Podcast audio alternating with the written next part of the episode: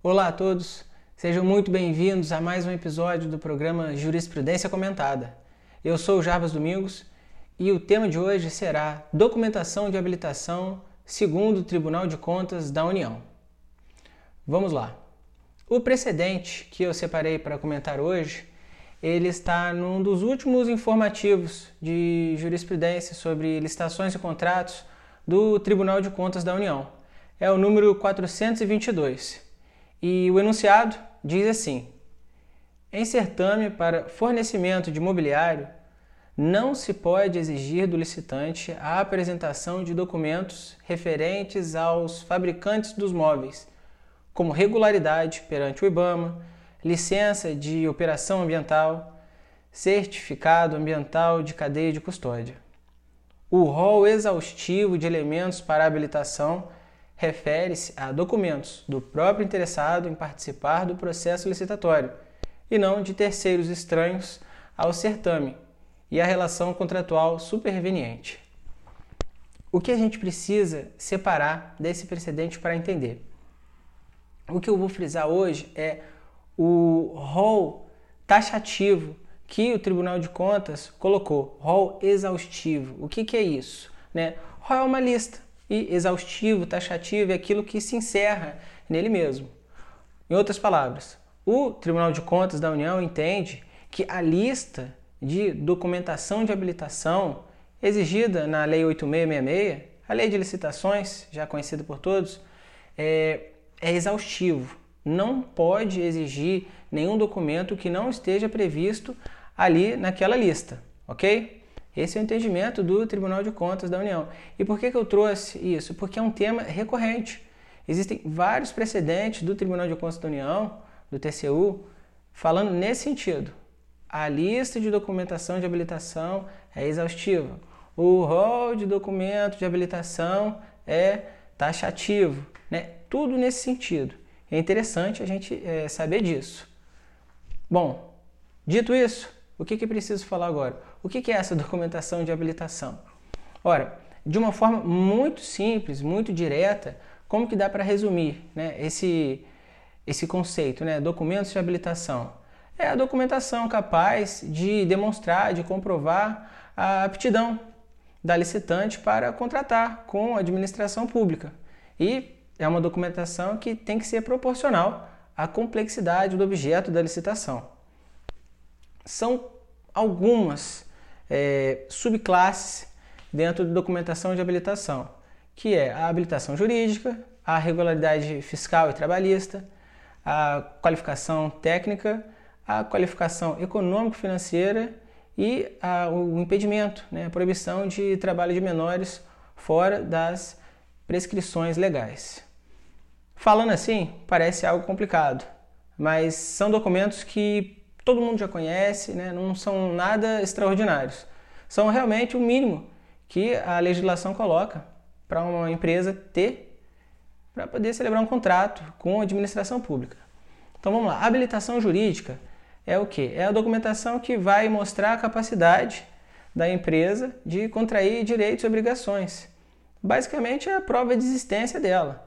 Assim como a pessoa física é, tem a prova de existência dela com a certidão de nascimento, a empresa também tem a certidão de nascimento dela. Né? Normalmente é o registro na junta comercial dos atos constitutivos dela, contrato social, estatuto, ok? Segundo é a regularidade fiscal e trabalhista. Essas são as famosas certidões negativas de débito. É, o que, que busca né, essa subclasse de documento de habilitação?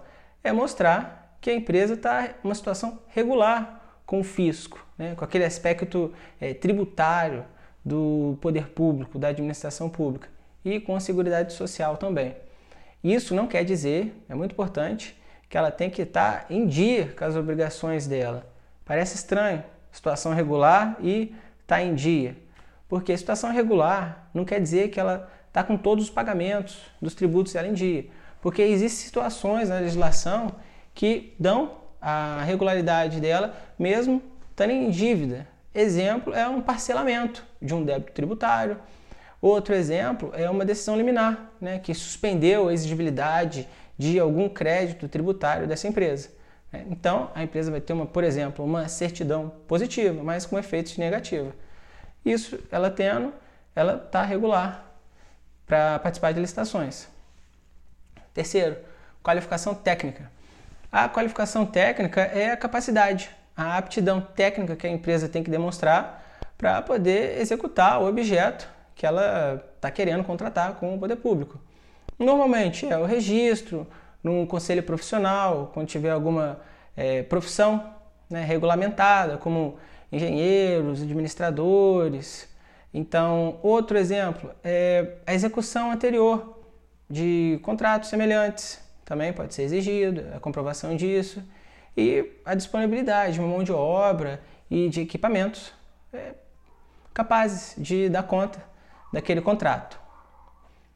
Próximo ponto é a qualificação econômico-financeira, que nada mais é a capacidade financeira da empresa de executar integralmente o contrato. É ela ter dinheiro, né, ter condição de bancar a execução desse contrato, cumprindo todas as obrigações deles. E a última é a questão do, da proibição do trabalho de menores, fora das prescrições, das prescrições legais. Isso está diretamente previsto na Constituição. Não pode é, empregar um menor de idade, salvo na condição de aprendiz, a partir dos 14 anos. E também o menor de idade não pode trabalhar é, trabalho noturno, ele não pode com um trabalho perigoso ou insalubre. A empresa declarando isso, ela está ok para participar da licitação.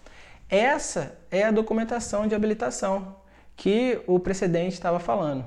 Qualquer coisa além disso não pode. O precedente está falando de uma questão de licitação relacionada à aquisição de imóveis. Não é? Então, é só o que está na lei. Todos aqueles certificados, aquela documentação de, de BAMA que o Tribunal de Contas da União trouxe como exemplo, ele entende que não tem que ser, não tem que ser comprovado, não. Né? O, o fabricante está ok com o IBAMA, ele acha que não precisa. Por quê? Primeiro que não é uma documentação da empresa, é de um terceiro. E segundo que não está previsto na lei expressamente. Tá? Isso é muito importante. Agora, o meu comentário com relação a isso aí é: o entendimento está completamente de acordo com a Constituição diz. Né? A Constituição, no artigo que ela prevê né, a obrigação de licitar da administração pública, realizar esse processo chamado licitação, para poder efetuar compras, contratar obras, serviços, locações, ela diz que somente será é, permitido exigências de qualificação técnica e econômica indispensáveis à garantia do cumprimento das obrigações. É isso que está no texto da Constituição. Então, tudo que for dispensável, tudo que não for essencial, não pode ser exigido, tá? Isso é um entendimento é, bem tranquilo, bem pacífico, mas é importante sempre de lembrar porque não é difícil encontrar editais de licitação com exigências que não têm previsão na Lei 8666, né? e nem que são é, condições extremamente necessárias para a execução de um objeto. Tá? Esse foi o meu comentário.